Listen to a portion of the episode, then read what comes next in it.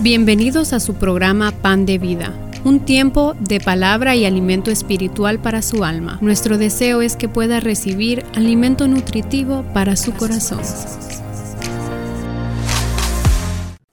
El libro de Mateo capítulo 26 y vamos a leer del versículo 6 al versículo 13. ¿Ya lo tienen? Amén. La palabra del Señor nos dice, el título que lleva esta porción es Jesús es ungido en Betania. Y estando Jesús en Betania, en casa de Simón el leproso, vino a él una mujer con un vaso de alabastro de perfume de gran precio y lo derramó sobre la cabeza de él, sobre la cabeza de Jesús, estando sentado a la mesa. Al ver esto, los discípulos se enojaron diciendo, ¿para qué este desperdicio?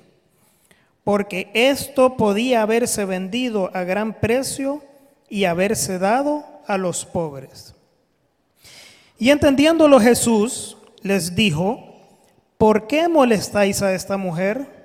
Pues ha hecho conmigo una buena obra. Porque siempre tendréis pobres con vosotros, pero a mí no siempre me tendréis, porque al derramar este perfume sobre mi cuerpo, lo ha hecho a fin de prepararme para la sepultura.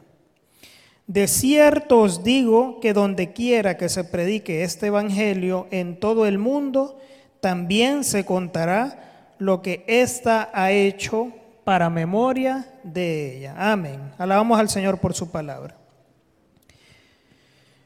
El sistema olfativo es un sistema que es parte de nuestro cuerpo y es un sistema muy complejo, ¿verdad? Si ustedes se imaginan en esta pequeña porción de la pedacito que mide 5 centímetros cuadrados, imagínense ustedes como la mitad de su dedo gordo, 5 centímetros cuadrados. Pero en ese pedacito de cuerpo, detrás de la nariz, hay ahí más de 100 millones de células que se encargan de conectar la nariz con el cerebro. Imagínense qué interesante. ¿Y cómo podemos nosotros corroborar toda esa teoría que les estoy diciendo? No sé si les ha pasado a ustedes que un olor les recuerda un lugar. A veces nosotros sentimos un aroma, ya, dice, va a llover, dicen algunos. Ya comienzan a sentir el olor. Pero también, y como les mencionaba, que está conectado con el cerebro, a veces un olor nos puede recordar una etapa de nuestra vida o nos puede recordar incluso una persona. A mí hay un olor bien característico que me hace recordar mi niñez. A mi abuela le, encantaba hacer una sopa de cebolla, oigan bien, una sopa de cebolla. Y ahí, y adentro de la sopa le metía el pan molde y para mí eso era un manjar tan rico cuando yo estaba pequeño. Y ella le ponía sus aderezos y todo. Y, para mí, el, cuando huelo esa sopa de cebolla, que en algunos lugares las venden, yo me transporto a ese momento. Cuando mi abuela estaba poniendo a hervir aquella sopita y yo acercarme y darle un beso en el cuello a ella, ese olor que alguien diría que feo huele esa sopa de cebolla, pero a mí me transporta a esa parte de mi vida. Y así hay otros olores que nos pueden llevar a recordar situaciones, lugares que visitamos o simplemente no nos acordamos, pero en algún lugar he olido esto. Ah, que es bien interesante, ¿verdad? Eh, eh, es todo un mundo los olores. Y es bien difícil describirlo. ¿A qué, ¿Cómo describimos los olores? Comparándolo a otras cosas. Por eso incluso hay un libro que se escribió que se llama El perfume, que es una novela, y que fue un una forma magistral de describir el mundo de los olores, ¿verdad? Porque ahí el escritor habla de los detalles y lo que soñaba y lo que pensaba, colores que asociaba con los olores. Entonces el mundo de los olores es una eh, eh, es algo muy muy variado y que nosotros a veces no le prestamos atención. Y fíjense que es bien interesante, no sé si ustedes se habían puesto a pensar que la Biblia está llena de olores. Porque les estoy trayendo todo esto porque vamos a llegar a un punto. La Biblia está llena de olores. A través de toda la Biblia se mencionan los olores. Desde el Génesis ya nos habla de olores. Y como ustedes no me tienen que creer todo lo que yo digo, me van a acompañar a buscar en Génesis capítulo 8. Génesis capítulo 8, versículo 20. Todos recordamos el evento de el famoso diluvio, ¿verdad? El diluvio universal. Noé construyó el arca, luego pasó el diluvio, luego hizo un altar. Pero miren lo que dice Génesis 20, eh, perdón, 8, 20 y 21. Y edificó Noé un altar a Jehová y tomó todo animal limpio y de toda ave limpia y ofreció holocausto en el altar. Y percibió Jehová olor grato. Y dijo Jehová en su corazón, no volveré más a maldecir la tierra por causa del hombre, porque el intento del corazón porque el intento del corazón, el hombre es malo desde su juventud, ni volveré más a destruir todo ser viviente como he hecho. Y ahí es donde viene luego el pacto de Dios con la humanidad, que es el arco iris. Pero no sé si habían, si habían fijado ese netadito, dice, y percibió Dios el aroma. Entonces miren que la Biblia desde el Génesis ya nos está hablando de los olores. Y así sigue en toda la Biblia. Cuando Dios instituye todo el proceso, todo lo que se va a hacer cuando se le adora en el tabernáculo. Hay una porción en la Biblia que incluso Dios le dice a Aarón cómo va a preparar el incienso, que es un olor, ¿verdad? El incienso se saca de una planta, se combinan varias, varias raíces y varias sustancias para que desprenda un olor agradable. Pero miren que Dios les dio la ley y les dijo así y les dio la fórmula cómo lo iban a preparar para que fuera un olor agradable. E incluso era prohibido que, que el pueblo hiciera el mismo incienso, era prohibido bajo pena de muerte, porque Dios es celoso. Y Dios decía, este olor grato lo van a hacer así, pero solo para el tabernáculo. Y podemos ver a través de toda la Biblia, podemos ver, por ejemplo, en Cantares, cuando ustedes ven en la poesía de la Biblia, saben que Cantares es lo poético de la Biblia, y Cantares dice, dice la amada, mi amado es como una bolsita de mirra, porque en esa época amarraban la mirra, que también es un perfume, lo andaban amarrado a su ropa para andar oliendo bien todo el día. Los olores forman parte de nuestra vida y han formado parte también de nuestra cultura. Centrándonos en la cultura hebrea o, judía, es bien interesante, fíjense que cuando alguien llegaba a una casa y era un invitado de honor, ahora nosotros tenemos la práctica de la alfombra roja para que pase.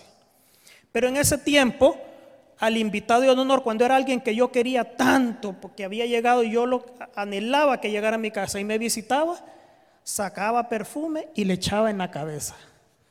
Y entonces, ¿qué significaba para alguien que iba de visita a una casa y le echaban perfume en la cabeza? Aquí soy bienvenido. Aquí me, extrañaban en esta casa. Aquí soy bien recibido. Y también los perfumes formaban parte de la cultura de la preparación cuando alguien moría, ¿verdad? Del cuerpo. Ustedes saben que los egipcios momificaban, pero los judíos no momificaban, no, no, no embalsamaban, sino que colocaban perfumes, colocaban sustancias aromáticas y luego envolvían el cuerpo. Y todo tiene un por qué lo estamos mencionando. Cuando ustedes recuerdan en la resurrección de Jesús, Dice que las mujeres iban con especias para ir a ponerle al cuerpo, porque luego de la muerte de Jesús lo prepararon tan rápido y lo metieron a la tumba que las mujeres estaban pendientes y dijeron, esos dos hombres que lo prepararon lo hicieron mal, porque las mujeres ya saben que nosotros a la carrera hacemos las cosas. Dijeron, ahorita que pasa el día de reposo vamos a ir a arreglar todo y ahí es donde ellas se dan cuenta de madrugada que Jesús ha resucitado.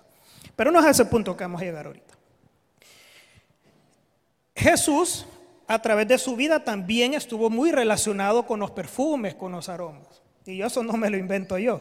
¿Recuerdan ustedes cuando llegaron a darle los regalos los reyes del oriente? ¿Qué le llevaron? Oro, que era como el material más preciado en la antigüedad, incienso y mirra. Le llevan sustancias que son aromáticas, que son sustancias de que significaban pureza, sustancias que en ese tiempo significaban sanidad, era desearle salud, desearle una buena vida y sobre todo honrar al rey naciente. Por eso llevaron ellos esos perfumes. Pero también Jesús les decía, cuando nació estuvo rodeado de perfumes, miren qué bonito, cuando murió también. Pero en esta ocasión nos trae una ocasión muy especial. Él se encontraba visitando en Betania, recuerdan en Betania era un lugar muy querido por Jesús. Betania quedaba en las afueras de Jerusalén. Y Jesús le encantaba ir ahí. Ahí vivía una familia amiga de él, ustedes saben quién es, ¿verdad? Ahí iba a visitar a Lázaro, iba a visitar a sus hermanas. Y ahí visita a alguien que se le llamaba Simón el leproso. Muchos teólogos hablan de que él fue leproso, porque si hubiera sido leproso, no hubieran podido ir a visitarlo, porque el leproso estaba apartado. Pero imagínense un leproso que conoce a Jesús, ¿en qué se convertía? En un ex leproso, ¿verdad? Entonces probablemente Simón le decían el que fue leproso, pero que ahora Jesús lo visitaba y él recibía a Jesús porque estaba agradecido. Y en esta ocasión Jesús se encontraba allí, le estaban preparando una cena y se encontraba con los discípulos cuando de repente una mujer irrumpió y con un en un momento que nadie se lo esperaba, apareció con un frasco donde se guardaba un perfume carísimo y lo derramó sobre la cabeza del Señor Jesús. Ahora vamos entendiendo la asociación. ¿Qué significaba derramar sobre la cabeza? Dar la bienvenida, demostrar felicidad o alegría por ver a esta persona. Entonces, mediante este acto, esta mujer demostró el agradecimiento hacia nuestro Señor Jesús. Y mediante este acto de agradecimiento podemos nosotros conocer o aprender cuatro lecciones por medio de este acto de agradecimiento que hizo esta mujer. Primero, podemos aprender que el amor es generoso y da lo que tiene. Esta mujer tenía este perfume en un vaso de alabastro. Cuando leímos la palabra decía vaso de alabastro. ¿Y qué es eso de vaso de alabastro? Un vaso de alabastro, como ustedes lo pueden ver allá a la izquierda, era un recipiente sin agarraderas donde se guardaban los perfumes en aquella época. Ese vaso de alabastro era un vaso especial que decían que era como blanquecino donde se guardaban los perfumes más caros. En Mateo no nos da tanto detalle, pero en, el libro de Marcos nos dice que la mujer trajo un vaso de alabastro con un perfume de nardo puro. Ustedes saben que los evangelios, Mateo, Marcos, Lucas, se les llama los evangelios sinópticos porque hay gente que dice, qué repetitivo, dicen lo mismo, no dicen lo mismo. Dicen detalles de diferentes puntos de vista del mismo evento. Entonces lo que a veces no dice Mateo, lo dice Marcos. Por ejemplo, Marcos nos dice que ese perfume, él sí lo identificó, dijo, era un perfume nardo puro. O sea que Marcos sabía. ¿Y qué era ese nardo puro? Imagínense ustedes que era un perfume de una planta que crece en el Himalaya a más de 4.000 kilómetros de Jerusalén. ¿Ustedes creen que era barato ese perfume? En aquella época en que no había FedEx, no había DHL para enviarlo desde el Himalaya a Jerusalén. Era un perfume que dice que valía 300, más de 300 denarios. ¿Y qué era más de 300 denarios? Más del salario de una persona durante un año. Y si usted gasta, si usted todo su salario lo ahorra durante un año, eso le valdría ese perfume, imagínense. O sea que era un perfume sumamente caro. Pero no solo caro, era un perfume sumamente especial. Y estos perfumes se utilizaban en eventos especiales, en una boda, en un nacimiento o cuando tenían una visita sumamente especial, que venía algún gobernante o alguna persona reconocida. ¿Y qué hizo esta mujer? Lo rompió y lo derramó sobre la cabeza de nuestro Señor. Entonces, vemos el significado de este sacrificio o de este acto de adoración. Seguramente ella estaba pensando en Salmos 95, 6 que, que dice, venid, adoremos y postrémonos, arrodillémonos delante de Jehová, nuestro Hacedor. Porque este era un acto que ella estaba realizando desde lo profundo de su corazón. No es que ella salió corriendo a comprar el perfume, ya lo tenía en su casa, quién sabe si era una herencia, quién sabe si era un regalo que le habían hecho. Lo que sí sabemos es que era algo de alto valor, y no solo en precio, sino de valor sentimental, y ella lo puso a disposición del Señor Jesús. Es importante entonces, hermanos, que recordemos que cuando tenemos el amor en nuestro corazón, somos generosos, damos lo que tenemos. Nadie puede dar lo que no tiene, porque entonces se estaría endeudando. Pero cuando nosotros damos lo mejor al Señor, el Señor nos bendice y vamos a ver, vieron al final de, de esta porción, cuál es la bendición que dio Jesús sobre ella. Entonces es importante que sepamos que el amor es generoso, le gusta compartir lo que tiene. Y es bien importante conocer el simbolismo de lo que acababa de ocurrir en ese momento. El mismo Señor lo explica ahí en el versículo 12. Dice que los, discípulos se enojaron, ¿verdad? Se enojaron porque, ay Dios mío, ¿verdad? Siempre pensando en la, en la bolsa. Hubieran vendido ese perfume y lo hubieran dado a los pobres. Pero Jesús le dijo, este acto que ha hecho ella es preparándome para mi muerte. Es bien interesante, si ustedes leen antes de esta situación que estamos hablando ahorita, Jesús les había dicho ya tres veces a los discípulos que, se iba, que, se, que iba a ser crucificado, que iba a ser muerto. Él tres veces les había dicho que ya iba a morir. La mujer lo está ungiendo, Jesús les dice, me está ungiendo porque voy a morir. Y a ellos, hermanos, todavía no les entraba la idea. Incluso cuando vemos el libro de Mateo, cómo está eh, bosquejado, vemos que antes de esta situación el Señor Jesús estaba siendo muy atacado por los hombres de, de esa época. Y después de este pequeño paréntesis del que estamos hablando, es cuando viene la traición de Judas.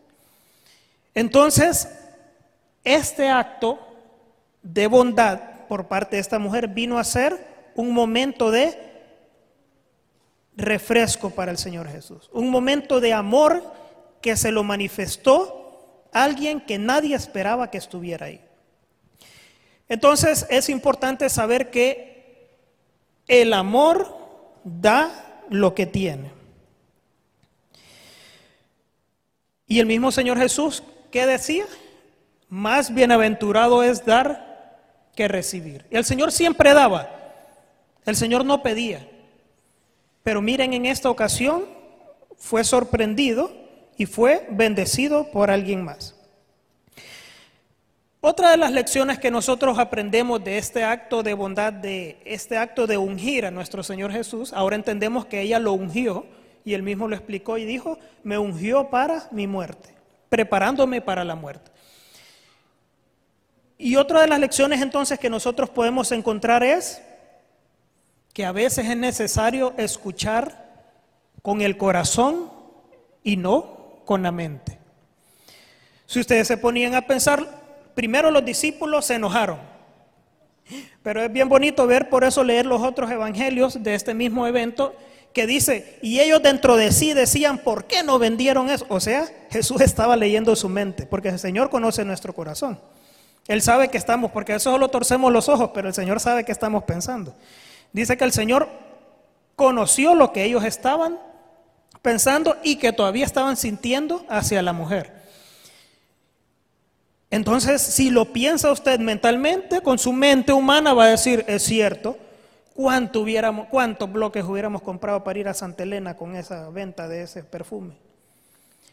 Hermanos, pero este acto lo que nos está demostrando es que esta mujer sintió un llamado de adorar al Señor y puso todo lo que tenía delante de él. Entonces nosotros tenemos que aprender que muchas veces vamos a sentir un llamado, muchas veces vamos a sentir la necesidad de hacer un acto de bondad, de bendecir a otro, de servir. Y la mente le va a decir, no estás preparado. No, hay un montón de gente más que vos que sabe más la Biblia. No tenés tiempo. Si vos te vas ahí y no vas ese día, te van a botar del trabajo. Porque tenés que estar pendiente de las llamadas de tus jefes a 24-7. La mente a veces nos traiciona. Si nosotros nos dejamos dominar por la mente, vamos a perder, perder muchas de las bendiciones que el Señor tiene para nosotros. Porque el Señor, hermano, se mueve en lo sobrenatural. ¿Y qué significa lo sobrenatural? Aquello que nuestra mente no puede entender. Pero el Señor se mueve siempre a través de aquello que a nuestra mente, que a nuestro parecer no tiene solución. A veces podemos sentir de que no hay solución, que no hay forma de arreglar el problema. A veces podemos creer que ese diagnóstico es definitivo y ya no hay nada más que hacer. Pero allí es donde el Señor le gusta trabajar. Ahí es donde el Señor le gusta mostrar su mano. Pero ¿qué sucede? Nosotros tenemos que tener un corazón dispuesto. Hermanos, porque el Señor no va a trabajar en un corazón duro, a menos que sea para cambiarlo. Pero si usted es conocedor de la palabra y usted no cree, el Señor no se va a mover ahí. Miremos cuáles son entonces esos requisitos para que nosotros podamos ver la mano poderosa del Señor. Nos dice Salmo 51:10, crea en mí, oh Dios, un corazón limpio y renueva un espíritu recto dentro de mí. Crea en mí, oh Dios, un corazón limpio y renueva un espíritu recto dentro de mí. Hermanos, para que nosotros podamos dejar que el Señor trabaje en nosotros, necesitamos tener un corazón limpio, un espíritu recto. Pero por nosotros mismos va a ser muy difícil que lo logremos, va a ser imposible.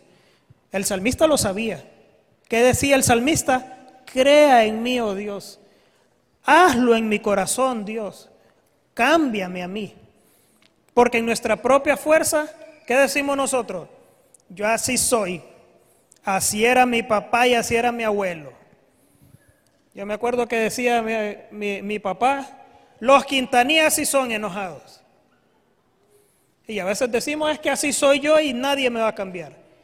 Pero cuando nosotros le pedimos al Señor que cambie nuestro corazón, nos volvemos sensibles al Espíritu. Salmo 119, 7 nos dice, te alabaré con integridad de corazón. Pero ¿cuándo? Miren qué bonito, el salmista nos explica muchas cosas que nosotros a veces no comprendemos. Te alabaré con integridad de corazón cuando aprenda tus justos juicios. Entonces nosotros como cristianos debemos someter nuestra mente a la palabra de Dios y a su Espíritu Santo. Porque para yo amar al Señor, para yo adorar al Señor con un corazón íntegro, tengo que dejarme moldear por su palabra. Tengo que aprender su palabra, tengo que leer su palabra. Entonces es necesario, como cristianos, enseñar a nuestra mente a someterse a la palabra y al Espíritu. Nosotros como cristianos, hermanos, debemos de seguir el ejemplo de esta mujer de la que estamos hablando. Debemos de rendir al Señor nuestro corazón. Dar al Señor nuestro corazón, permitir que el Espíritu Santo trabaje en nosotros, porque de esta manera vamos a tener un corazón íntegro. ¿Cuántos son hijos de Dios aquí? Amén. Bueno, acompáñame a leer entonces qué nos dice Romanos 8:14. Romanos 8:14. Amén. Porque todos los que son guiados por el Espíritu de Dios, los tales son hijos de Dios. Si nosotros nos dejamos guiar por el Espíritu Santo, Vamos a hacer las cosas que nos van a que nos van a hacer que demostremos que somos hijos de Dios. Porque muchas veces nosotros decimos, soy hijo de Dios, pero debemos de demostrarlo. Debemos de actuar como hijos de Dios. En un mundo donde ya nadie sabe quién es cristiano y quién no, y ahora todos estamos revueltos, ya nadie sabe nada, porque si no manifestamos que somos hijos de Dios, no decirlo, yo soy hijo de Dios, no, actuar de forma diferente, hablar la palabra de Dios con otros, predicar con nuestro ejemplo, cuando vemos a alguien necesitado, darle un versículo, no decirle, hermano, vaya donde el psiquiatra que está allá, darle una palabra. Busque ayuda médica, está bien, es un buen consejo. Pero como cristianos también tenemos que dar la palabra, porque usted sabe que muchas de las enfermedades que están pasando las personas vienen de la mente o vienen del corazón, por haber acumulado odio, por haber acumulado rencor, por estar cargando una gran pena, mucha gente comienza a sufrir enfermedades y si el problema está aquí y está aquí, no hay medicamento que les va a ayudar. Y le puede ayudar a la terapia, le puede ayudar. Pero ya dijimos que el Señor Jesús es el único que puede cambiar el corazón. Es el único que puede transformar una vida para que esa vida sea llena del Espíritu Santo y produzca todos los frutos que trae el Espíritu Santo. Amén. Así que es necesario entonces que sepamos que muchas veces nosotros tenemos que escuchar lo que el Señor nos dice a nuestro corazón. Siempre va a haber una lucha entre la mente y el corazón. Pero si nosotros sometemos nuestra mente al Señor, el Señor nos va a guiar por medio del Espíritu Santo. Otra de las lecciones que podemos aprender nosotros de la mujer que ungió a Jesús es, hay cosas que las tenemos que hacer ahora. Si la mujer hubiera dicho, mm, no, voy a esperar unos seis mesecitos un mes me voy a esperar para ir a ungir a Jesús. ¿Ustedes saben cuánto faltaba para que el Señor fuera crucificado? Seis días. Cuando el Señor te llama, cuando el Señor te dice, hazlo ahora, es de tomar una decisión en el momento. A veces tomamos decisiones ya de forma tardía. Señor, pero tú me habías dicho, te lo había dicho ya días. Señor, pero es que tú me dijiste que si lo hacía, cuando era el tiempo que Él nos estaba diciendo. Muchas veces el Señor nos habla y nos dice que tenemos que hacer las cosas en el momento que Él nos los está diciendo. ¿Y qué pasa si yo no lo hice en el momento? Puede ser que nada ocurra, hermano. Puede ser. En la diapositiva anterior van a ver ustedes una imagen ahí del, del famoso cometa Halley, que tal vez alguno de ustedes lo vio, hermano. Yo en el 86 tenía dos años, les prometo que no vi el cielo. El cometa Halley pasó en el 86 y pasa cada 76 años. Tal vez lo logramos ver algunos, digo yo, no sé si voy a lograr verlo cuando vuelva a pasar. Hay otro cometa que se llama el Halley Bob, que ese pasó en el 97 y va a pasar dentro de 2000 años. Ese sí que no lo vamos a ver. ¿Qué pasó en esa época? Hay gente que le encantaba la astronomía, le encantaba lo de los cometas, alistaron cámaras y alistaron telescopios, tomaron fotos y por eso hay imágenes de esto. Se prepararon y lo hicieron en el momento. Si hubieran dicho, no, en la otra vez que pase estoy listo 76 años después, no lo hubieran logrado. ¿Qué les quiero decir con esto?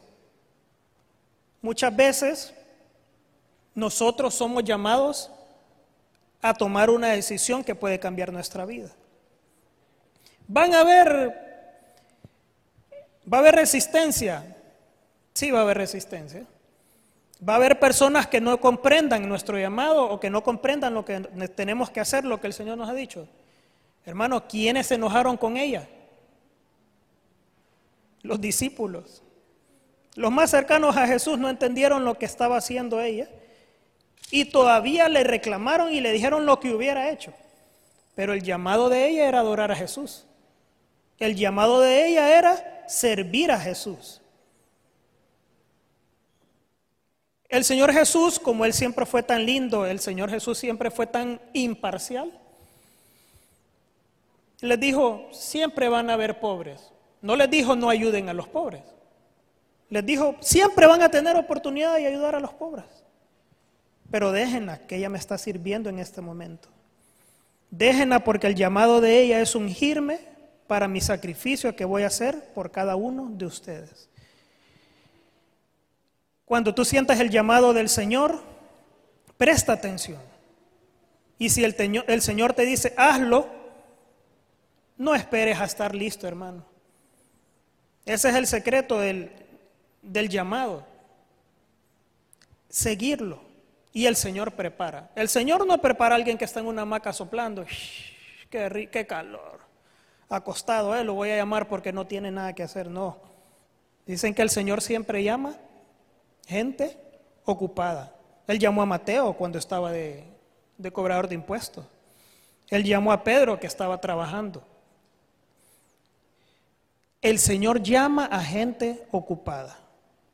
Pero Él lo que quiere es que tú actúes de forma pronta, inmediata. ¿Por qué le dijo al joven rico, vende todo lo que tienes? No se lo dijo para que él quedara pobre. Se lo dijo porque sabía que no iba, tenía que presentarle la oportunidad para que él actuara de forma inmediata. El que le dijo, no, es que voy a enterrar a mis padres, no era que los padres habían muerto, sino que le dijo, espérame que los viejitos lleguen más ancianos y cuando ya no estén te voy a seguir. El ministerio de Jesús en esta tierra duró tres años. Y si esta mujer no hubiera actuado en ese momento, una semana que hubiera dicho, no, en una semana lo hago, ya no lo hubiera logrado.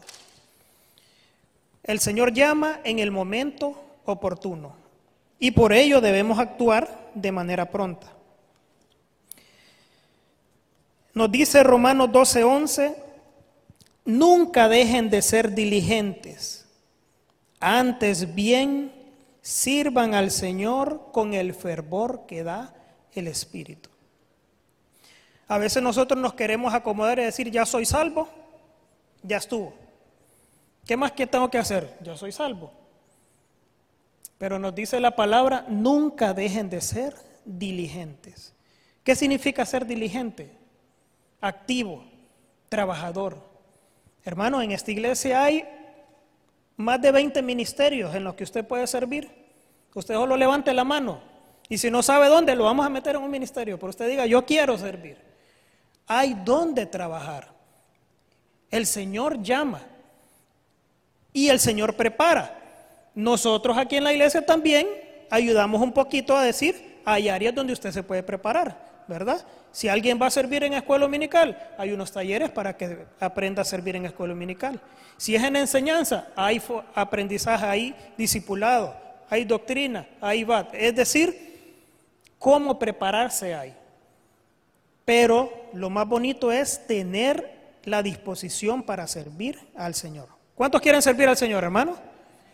Mm, ese amén estuvo un poco... No les pedí levantar la mano porque les iba a dar más pena. Entonces, la tercera lección que vimos es, en ocasiones es necesario actuar ya, en el momento. Ahora, tenemos una cuarta lección y es la última que vamos a ver en esta noche. Y esta nos habla de el efecto que trae el ser agradecidos. Porque dijimos que todo lo que hizo ella, ¿verdad? Lo que hizo María, según el libro de, de Juan, fue un acto de agradecimiento al Señor Jesús. Le entregó ese tesoro que ella tenía. Y esto trajo una bendición a su vida. En primer lugar, dice, eh, no sé si recuerdan que leímos en el pasaje, y también en, el libro de Juan dice que toda la casa se llenó del olor. Hermanos, era nardo puro. O sea que era una esencia concentrada que no había sido alterada ni mezclada. Se imaginan, era uno de esos perfumes carísimos.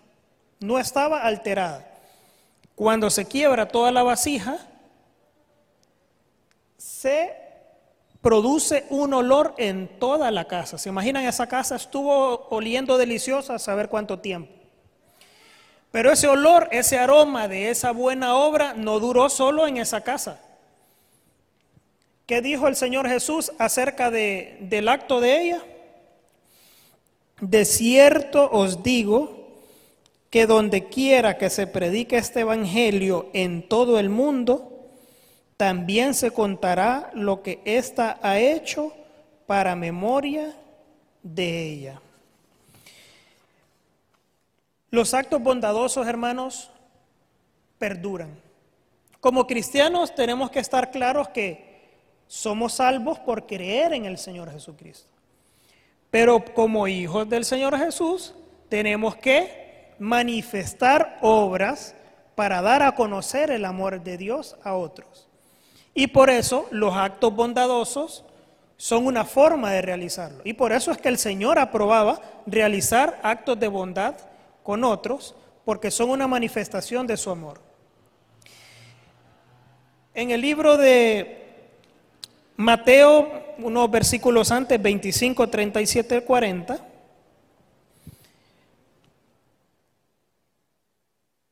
nos dice, entonces los justos le responderán diciendo, Jesús está hablando de los últimos tiempos, ¿verdad? De su siguiente venida. Los justos le responderán diciendo, Señor, ¿cuándo te vimos hambriento y te sustentamos? ¿O sediento y te dimos de comer, eh, de beber? ¿Y cuándo te vimos forastero y te recogimos? ¿O desnudo y te cubrimos?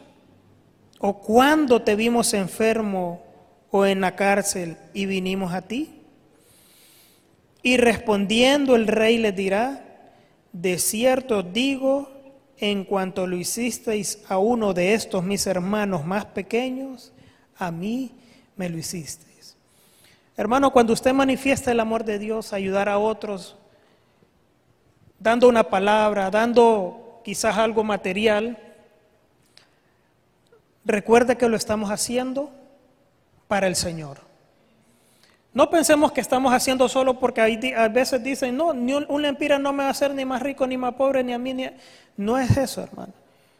Sino que somos llamados a atender a otros. Dice el Señor, si lo hacen con uno de estos pequeñitos, de mis hermanos pequeños, lo están haciendo conmigo. ¿Cuántos quieren ser bendecidos por el Señor, hermano? ¿Cuántos quieren ser bendecidos por nuestro Señor Jesús? Bendigamos a otros ayudemos a otros. Porque la siguiente porción de esa misma parte de la palabra les dice también el otro opuesto. Les dice, porque nunca les ayudaron a uno de ellos, nunca lo hicieron conmigo. Entonces el Señor nos llama a ser bondadosos con otros. Y es, es bien eh, es una bendición de parte del Señor. Porque el Señor, si nosotros somos bondadosos con otro, dice que nos va a bendecir en esta tierra, ¿verdad? Él dice que va a abrir las ventanas de los cielos y que si nosotros le damos a Él, Él nos va a dar. Somos llamados a bendecir a otros para manifestar los frutos del Espíritu también. Pero las obras que nosotros hagamos, esas obras se van a ver reflejadas e-, en el cielo. Miremos Apocalipsis 14, 13. Pónganse de pie, hermano. Ya con leyendo esta porción ya vamos a ir terminando. Apocalipsis 14, 13.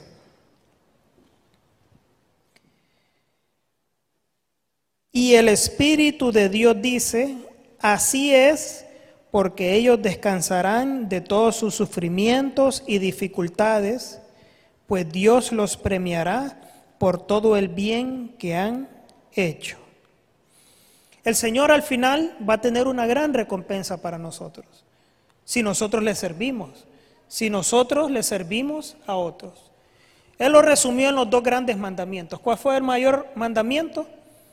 Amarás al Señor tu Dios con todo tu corazón, con toda tu alma, con toda tu mente, con todas tus fuerzas. ¿Y qué dijo el Señor Jesús? Y amarás a tu prójimo como a ti mismo. El Señor nos llama a manifestar el amor. Si nosotros queremos ser agradecidos con el Señor, no sé si me ayuda hermano Pablo, si nosotros somos agradecidos con el Señor, primero nos vamos a sentir bien de dar gracias. Nos vamos a sentir que estamos actuando con un corazón íntegro. Pero también el Señor nos dice que si nosotros somos agradecidos con Él, vamos a llevar una gran bendición. Esta porción de la palabra está incrustada ahí en medio de un periodo bien oscuro para el Señor Jesús, ¿verdad? Un periodo de ataque, de calumnias, de complot para matarle. Los versículos anteriores usted va a ver que dicen el complot para asesinar a Jesús. Y los siguientes versículos, la siguiente porción de la palabra viene seguida por la traición de Judas, el juicio injusto de Jesús, la crucifixión y la muerte de nuestro Señor.